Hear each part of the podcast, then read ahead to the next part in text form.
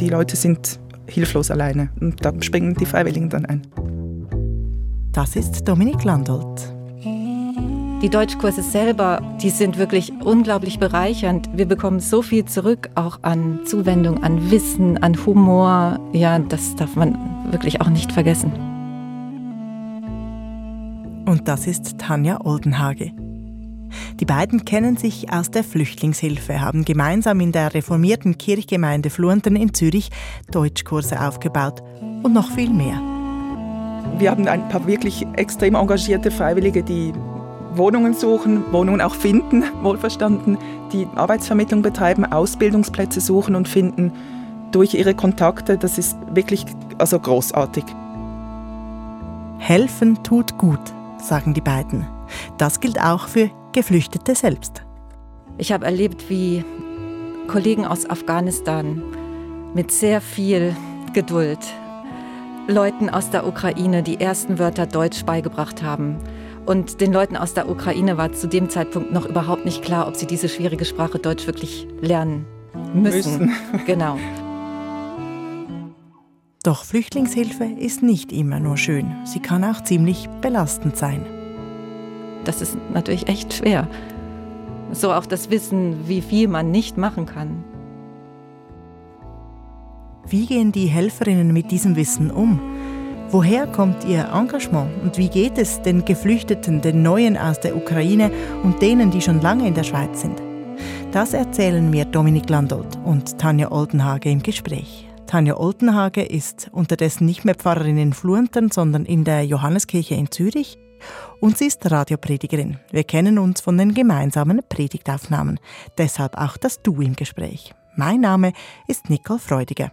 Als erstes geht die Frage an Dominik Landolt Warum dieses Engagement für Flüchtlinge? Ich wollte immer die Welt verbessern, habe deshalb Volkswirtschaft studiert und gemerkt, dass das sehr theoretisch alles ist. Und durch einen Auslandaufenthalt dann dazu gekommen, Deutsch zu unterrichten. Das war in Japan, wo ich irgendwie nichts anderes tun konnte. Und als ich zurückkam, wurde ich Deutschlehrerin für Erwachsene und bin zufällig unter anderem in einer reinen Flüchtlingsklasse gelandet, wo ich das erste Mal mit Asylproblematik zu tun bekam. Und das hat mich nicht losgelassen und dadurch, dass ich keine Vollzeitstelle hatte, hatte ich auch Ressourcen und habe mich dann da irgendwie reingestürzt. Und dieser Auslandaufenthalt in Japan, haben Sie mir erzählt, der hilft Ihnen jetzt auch, sich in Geflüchtete auch reinzuversetzen? Ja, ich würde das sagen, obwohl ich natürlich finanziell und überhaupt stressmäßig in einer ganz anderen Situation war, als begleitende Expat-Ehefrau oder wie man das nennen möchte. In Japan habe ich auch erlebt, dass ich falsch bin, ich kannte die Manieren nicht, ich kannte die Sprache sowieso nicht, ich kannte die Schrift nicht. Man hat mir auch angesehen, dass ich falsch bin, weil ich nicht asiatisch aussehe. Und das hat mich am Anfang wirklich gestresst in meiner komfortablen Situation. Und ich bilde mir ein, dass mir das jetzt durchaus hilft im Umgang mit hier anders aussehenden Menschen. Mhm, dass sie nachvollziehen können, wie es ihnen geht. Ja, mhm. dieses Ausgesetztsein, dieses sich bemühen und dennoch einfach nicht dazu passen können, weil man einfach falsch ist. Ich glaube, das ist ein, ein starkes Gefühl, was, was gar nicht weggeht irgendwie. Tanja Oldenhage, woher kommt dein Engagement? Ja, zum einen kommt mein Engagement daher, dass die Leute in meiner Kirchgemeinde, die wollten, dass ich mich engagiere, dass die Kirche was macht. Und ich werde nicht vergessen, im Sommer 2015 war ich in Fluntern und habe auf der anderen Straßenseite ein Mitglied meiner Gemeinde getroffen und die hat so rübergewunken und hat dann gerufen, wir müssen etwas machen. Das war die Zeit, wo die sogenannte Flüchtlingskrise in den Medien war und ich wusste sofort, was sie meinte. Und das war übrigens Reine Treidler, die sich mhm. dann auch wirklich einige Jahre engagiert hat in unserem Deutschkurs. Und persönlich gibt es viele Gründe. Ich war auch lange im Ausland und ich habe sechs Jahre in Philadelphia gelebt und gearbeitet und in Philadelphia gibt es viele jüdische Gemeinden, Initiativen, Programme und ich bin seitdem engagiert in der Holocaust-Erinnerungsarbeit und habe in Philadelphia Überlebende kennengelernt, Kinder von Überlebenden. Eine gute Kollegin von mir ist als Kind von Österreich über Italien nach New York geflüchtet und diese Flüchtlingsschicksale sind mir sehr, sehr nahe gegangen. Und als ich dann im Sommer 2015 vor der Frage stand, soll ich als Pfarrerin, die Räume zur Verfügung hat, Ressourcen zur Verfügung hat, mich engagieren in der Flüchtlingsarbeit oder nicht, war für mich die Frage eigentlich ganz klar. Du hast jetzt gesagt, die, die Kirche wollte, dass du dich engagierst, aber du hast mir im Vorgespräch auch gesagt, du glaubst eigentlich auch, dass die Kirche sich engagieren muss auch. Ja, also da bin ich felsenfest davon überzeugt und freue mich immer, wenn immer das möglich ist. Also wenn, wenn Freiwillige da sind, wenn Mitglieder der Gemeinde da sind, wenn die Ökumene gut funktioniert, wenn die Gremien unkompliziert sind, wenn ähm, Projekte dann auch realisiert werden. Ja, ich finde, die Kirche sollte. Aber auch aus deiner Forschung in Sachen Holocaust, oder? Das hat bei dir einen engen Zusammenhang auch.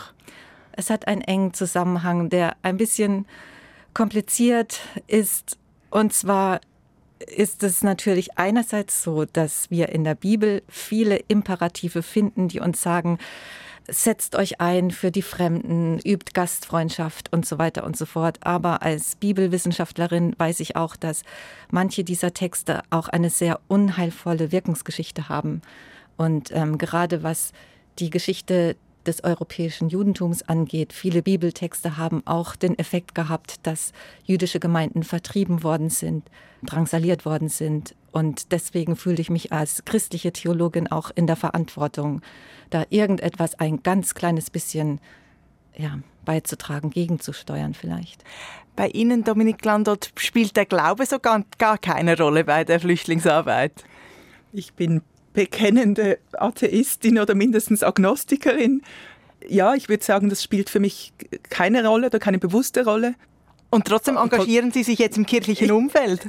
Ja, das ist halt der Ort, ehrlich gesagt, wo am meisten gemacht wird. Es war für mich gut, Glück oder Pech, dass, dass ich Tanja schon ein bisschen kannte durch die Kinderangebote, die, die es bei uns in der Kirche gibt. Ich war immerhin so gut christlich, um meine Kinder in den äh, Vierer mit der Kleine und so weiter zu schicken, weil ich durchaus finde, dass diese Ausbildung dazugehört und ich sie selber nicht geben kann.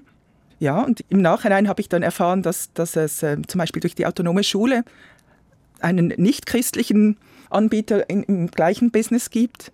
Aber ich bin nicht unglücklich, dass ich bei der Kirche gelandet bin. Mhm. Und das war interessant und das war eigentlich auch eine Auseinandersetzung im ganzen Quartier Fluntern, mhm. weil ich weiß noch ganz genau den Moment, wo, wo wir in Verbindung in gebracht worden sind. Es, es ging darum, Fluntern, die Kirche, die Ökumene will sich engagieren und du bist dann, das war so ein großer Tisch hm. wo ganz viele Players saßen und du bist auf mich zugekommen, hast gesagt, wenn ihr irgendwann jemanden braucht, der, der oder eine Person, die Expertise hat im Deutsch als Fremdsprache, dann wäre ich parat und mhm. das war natürlich, also für uns war das ein riesiger Glücksfall. Es war halt was Konkretes, äh, was man schnell umsetzen konnte irgendwie. Dieses Deutschunterrichten, was lag auf der Hand, sich da zu engagieren. Und ja, da war ich zufällig einigermaßen Profi drin.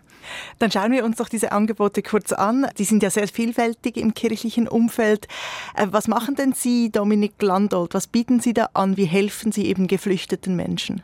Wir haben in Fluntern einen Deutschkurs aufgebaut, gratis. Es nennt sich Deutsch für alle. Wir wollten explizit nicht Deutsch für Flüchtlinge das äh, nennen, weil wir auch teilweise Hausangestellte bei uns haben, die schwarz oder nicht schwarz arbeiten oder irgendwelche Menschen, die einfach Deutschunterricht suchen und auf ein Gratisangebot angewiesen sind. Das ist das Hauptgeschäft. Und parallel jetzt aus meiner Warte ist auch ganz wichtig dieses Freiwilligenengagement, diese Gemeindearbeit letztlich. Also ich habe ganz viele Leute kennengelernt durch den Deutschkurs, die ich vorher nicht kannte, die sich super engagieren. Und wir sind unter dem Dach von Solinetz angegliedert und in der ganzen Stadt gibt es ähnliche Projekte von anderen Kirchgemeinden angestoßen. Ja. Mhm. Und wie sieht das bei dir aus, Tanja, bei, in, in deiner Kirche? Was macht ihr? Ja, genau. Ich bin jetzt seit einer Weile in der Johanneskirche. Es ist so, ich unterrichte auch unter dem Dach vom Solinetz einen Deutschkurs per Zoom. Das sind Online-Deutschkurse, die sind ins Leben gerufen worden im Herbst 2020, wo der Präsenzunterricht nicht mehr möglich war und es klar war, die, die Leute brauchen trotzdem einfach Möglichkeiten, um weiterzukommen mit dem Deutsch. Und immer am Freitag in meiner Mittagspause unterrichte ich den und ich finde das nach wie vor ein ganz, ganz wichtiges und gefragtes Projekt, weil dort können sich Leute zuschalten. Ich habe zum Beispiel einen Schüler, der ist in einer Asylunterkunft im Aargau, der hat überhaupt keine Möglichkeit nach Zürich zu reisen. Er hat einfach kein Geld dafür. Oder eine Frau aus Eritrea mit Kindern, also auch irgendwo im Oberland, die kann nicht nach Zürich kommen. Und die Warteliste ist groß. Also das ist nach wie vor ein großer Bedarf. Das heißt aber auch, dass die Pandemie, als man plötzlich äh, nicht mehr oder nicht mehr im selben Maß ähm, Präsenzunterricht machen kann, hat da auch neue Türen geöffnet sozusagen. Ja, ja schon. Der Druck war so groß, dass dieser Online-Kurs, obwohl man am Anfang gesagt hat, das geht doch nicht, äh, irgendwie Deutsch auf A1-Niveau per Zoom, wie soll das gehen? Und es ging eben. Und das stimmt, das ist jetzt auch, ich meine, wir wissen nicht, wie es weitergeht mit der Pandemie, aber es ist im Moment immer noch ein wichtiger Beitrag, finde ich. Warum ist denn dieser Deutschunterricht so wichtig? Ich halte grundsätzlich die Sprache für den Einstieg in eine unbekannte Gesellschaft. Die Leute wollen, müssen Arbeit suchen und dafür braucht es halt gewisse sprachliche Fähigkeiten, die mhm. meistens dann auch vorgewiesen werden müssen mit irgendeinem Zertifikat. Und Tanja, du engagierst dich ja auch noch in einem anderen Projekt. Welcome to School heißt das. Die Welcome to School ist eine Schule, ganz unabhängig von der Kirche und die richtet sich an Jugendliche, geflüchtete Jugendliche, die nicht mehr schulpflichtig sind. Und die Leiterin Katrin Jacki, sie war mit ihrer Schule an der Limmertstraße bei uns in der Nachbarschaft und hat dann im Frühling nach neuen Räumen gesucht. Und ich wusste von dieser Welcome to School, ich wusste, dass das ein richtig gutes Projekt ist und ähm, habe jetzt das Glück, mit meinem Team ein Angebot von dieser Welcome to School mit zu begleiten. Und das nennt sich das Sprachcafé unter der Leitung von Maya Asper. Jeden Nachmittag kommen so ungefähr 60 Schüler, Schülerinnen von der Welcome to School in die Räume unseres Kirchgemeindehauses und sprechen, üben, spielen mit Deutsch unter der Leitung von vielen Freiwilligen ja, das ist für mein Team an der Johanneskirche eine sehr schöne Sache, dass wir das mittragen können. Du hast jetzt von Jugendlichen gesprochen. Wer kommt denn in diesen Deutschunterricht?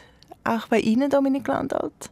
Bei uns sind es keine Minderjährigen, würde ich sagen, sondern es sind Erwachsene 18 bis 65, nee, sogar 70 fast. Ja, also die ganze Palette. Die ukrainische Gruppe, die ist eher jünger, oder zwischen 20 und, und 40. Und unsere alten, in Anführungszeichen, Flüchtlinge, da ist die Spanne wirklich ganz groß. Also es gibt viele junge Männer natürlich, aber es gibt auch wirklich ältere Personen. Und dieser Deutschunterricht, der ist gemischt, also da kommen alle aus verschiedensten Ländern, Hintergründen, Alter zusammen? Ja. Das ist eine Herausforderung wahrscheinlich auch, oder ist das eher ein Gewinn? Das kann eine Herausforderung sein. Wir haben uns das am Anfang auch überlegt, ist es weise Eritreer und Äthiopier, die an der Grenze Krieg führen, an den gleichen Tisch zu setzen oder jetzt auch Ukrainer, die mit russischsprachigen Lehrern in Kontakt kommen, das scheint überhaupt kein Thema zu sein. Die Leute, die zu uns kommen, sie kommen ja alle freiwillig, sie müssen ja nicht, also sie können sich das auswählen und viele sagen dann auch im Gespräch, uns ist egal, woher der kommt, wir wollen hier Frieden haben, wir wollen hier etwas lernen, das ist ein Mensch wie ich. Also, ja, das scheint in der Diaspora irgendwie kein großes Thema zu sein bei diesen Leuten. Ich erlebe das auch so. Und es ist immer so ein recht schöner Moment, wenn jemand Neues kommt, jetzt zum Beispiel in meinem Online-Kurs, und dann stellen sie sich vor und sie sagen, ich komme aus Tunesien oder ich komme aus Äthiopien oder ja auch, ich komme aus der Ukraine, spüre ich jedenfalls oft so einen Moment einfach so der, der gegenseitigen Empathie. Mhm. Mhm.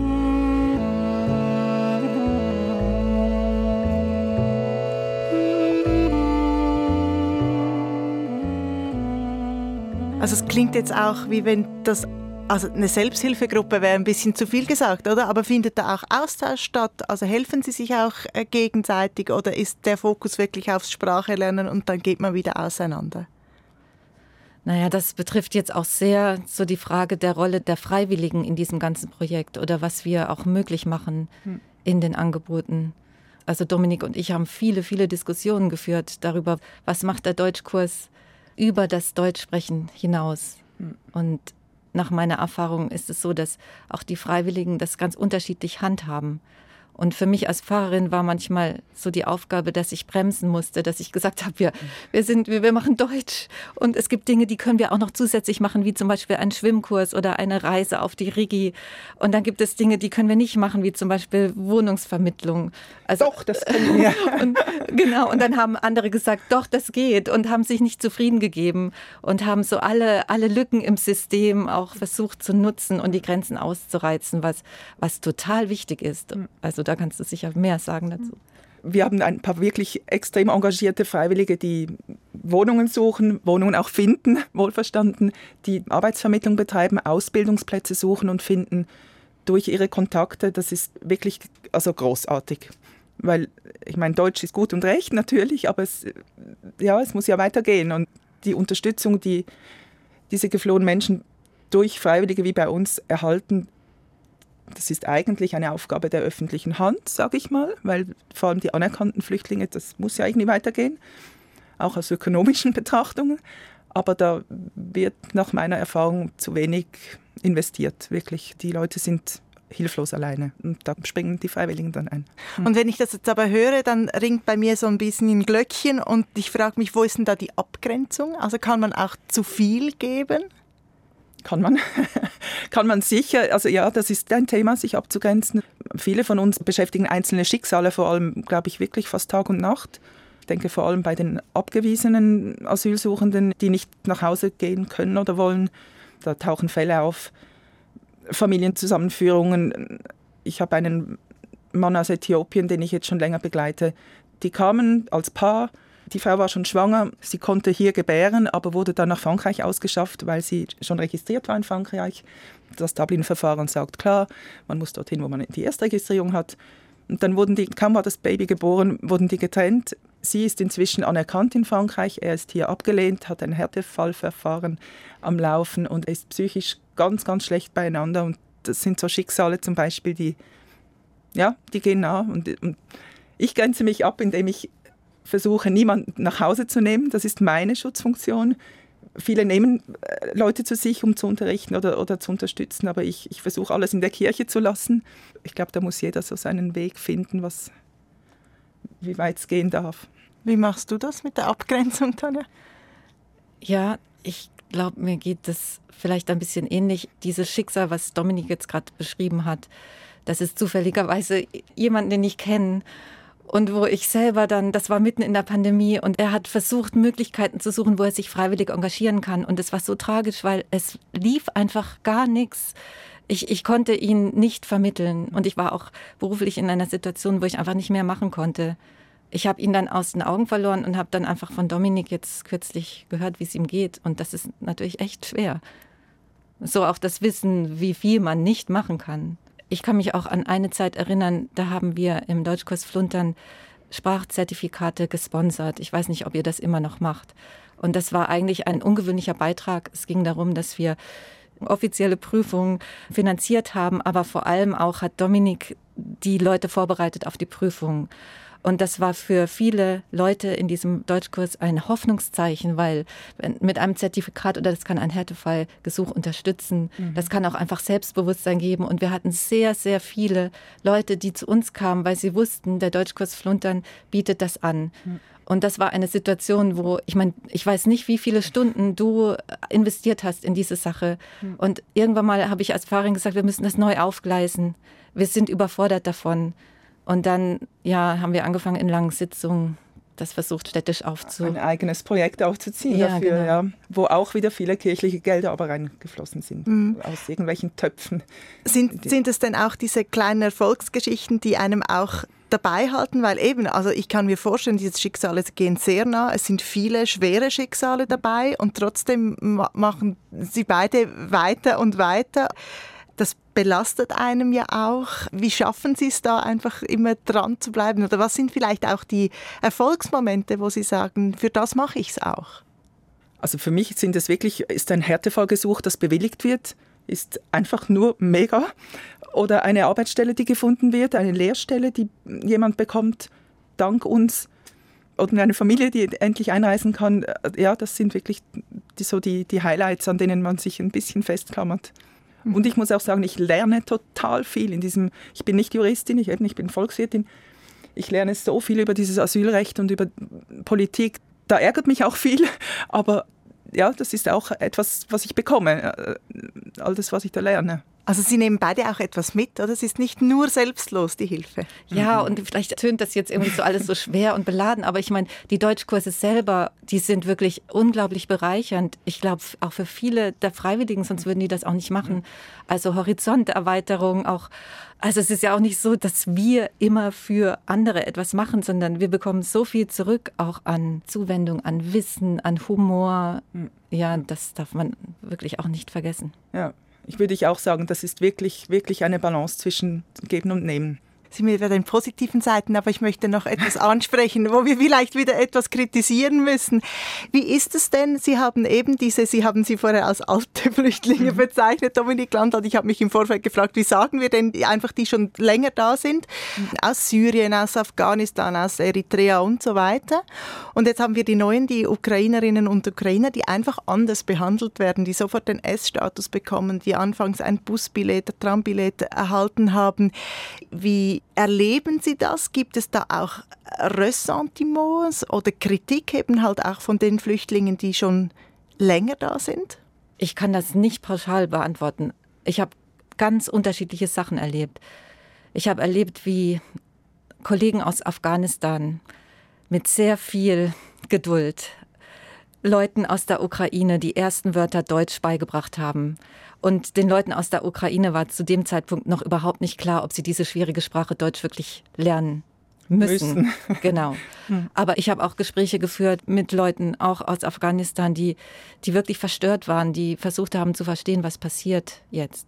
Als ich den Tagi aus dem Briefkasten geholt habe und das gelesen habe, ukrainische Geflüchtete dürfen arbeiten, konnte ich nicht an mir halten. Ich habe dann jemanden geschrieben, einen Kurden aus der Türkei, wo ich weiß, der ist seit vier Jahren einfach ohne Aussicht und mich irgendwie, also das war vielleicht auch problematisch, ich habe mich irgendwie entschuldigt und er hat dann zurückgeschrieben, alles, was ich mir wünsche für die Menschen in der Ukraine, ist Frieden.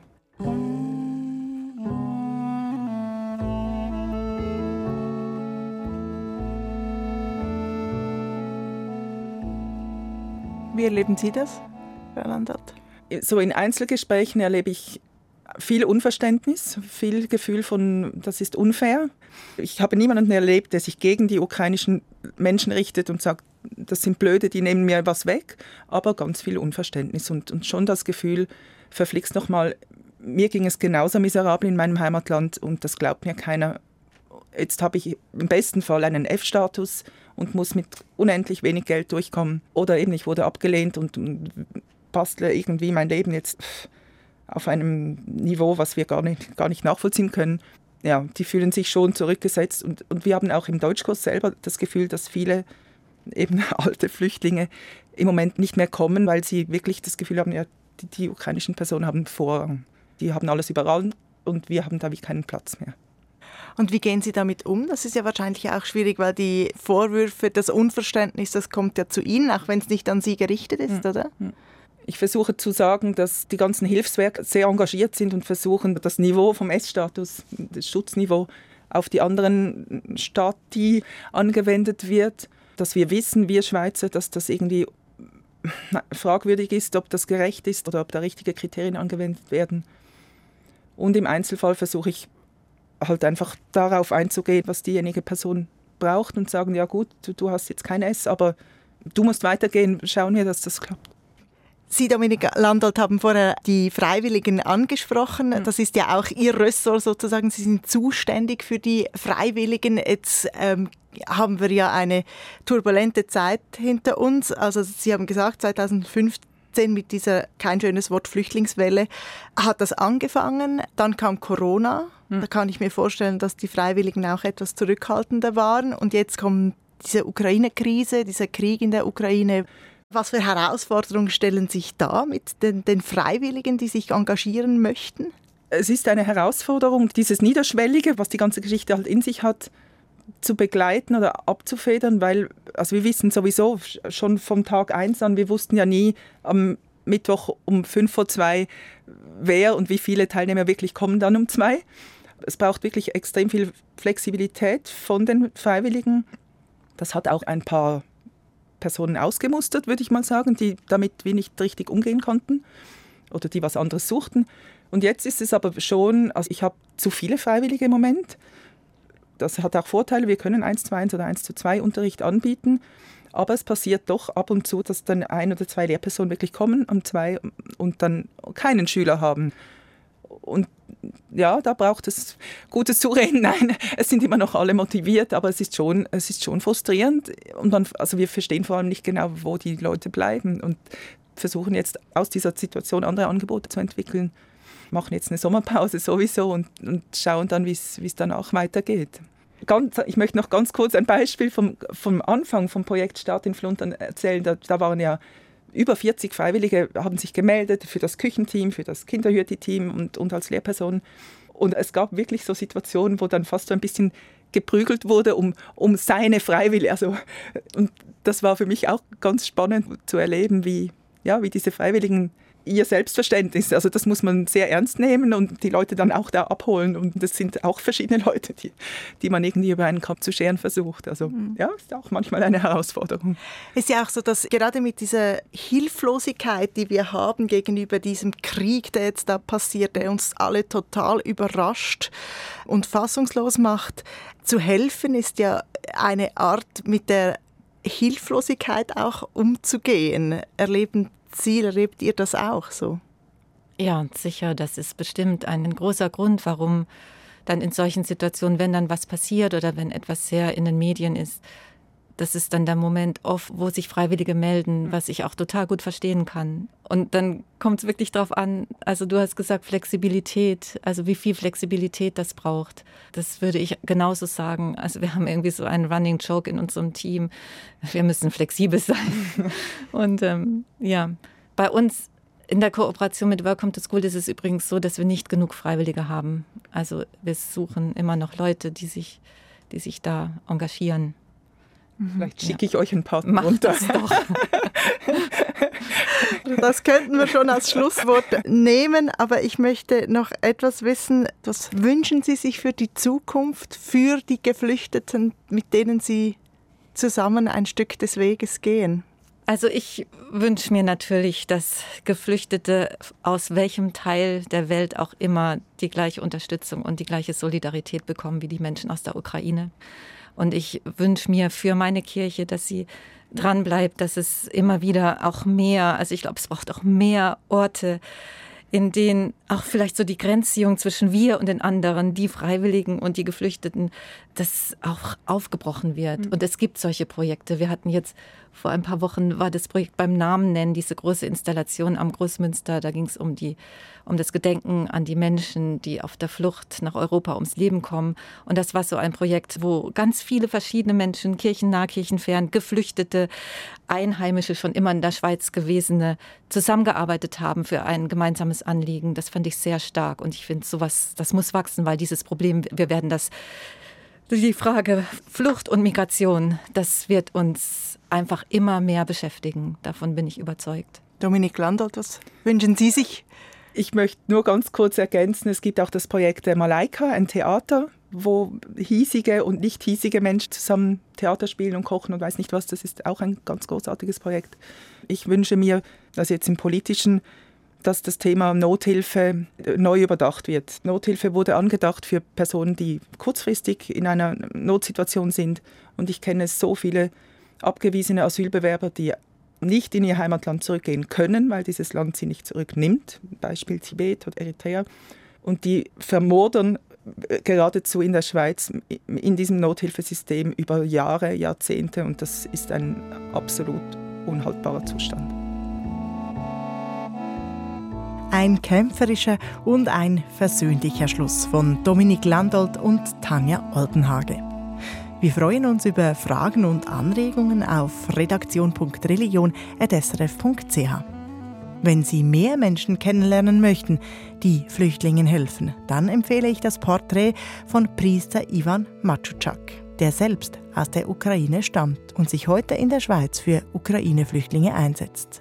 Den Link dazu finden Sie in den Show Notes.